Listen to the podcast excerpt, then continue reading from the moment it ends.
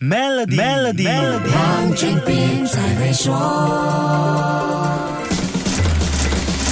你好，我是黄俊斌。每当说到 Tetris，你会有哪一些回忆的画面呢？一个个几何图形从上而下，还有玩得很紧张的你。除了这些画面之外，你有没有想到那个年代很流行的 Game Boy 掌上游戏机呢？上个世纪九十年代，Tetris 跟日本游戏公司任天堂 Nintendo 的 Game Boy 掌上游戏机可以说是形影不离的阿邦阿弟。两者的合作，用现在的商业语言来说，就是跨品牌协作和爆款产品的诞生。一九八九年四月二十一号，Nintendo 在北美市场正式推介 Game Boy 掌上游戏机 Tetris 捆绑 Game Boy 一起销售，一下子就从北美引爆全球。Tetris 和 Game Boy 也因此成了爆品，销售量超过三千五百万套，直接刷新了 Nintendo 红白机的销售记录。所谓的红白机，就是以前 Nintendo 那款连接电视的游戏主机，也是启发 PlayStation 出现的一款爆红产品。不过，Nintendo 和 Tetris 的联姻并不容易，这还要多谢荷兰电子游戏设计师和企业家 Hank Rogers 的奔走。他先是跟 Nintendo 总部谈下了合作协议，把 Tetris 跟即将面世的 Game Boy 掌机捆绑销售，然后再胆粗粗的飞到前苏联的莫斯科，经过十天的艰难谈判，成功获得苏联官方发给他的 Tetris 海外发行权。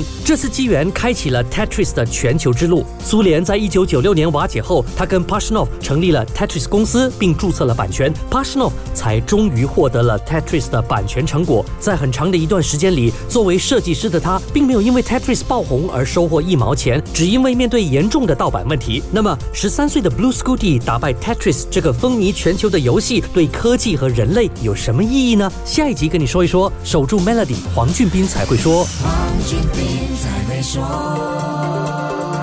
立即使用 Maybank 卡消费即可有机会赢取 Mercedes-Benz 和更多。欲了解更多，请浏览 Maybank my slash cards。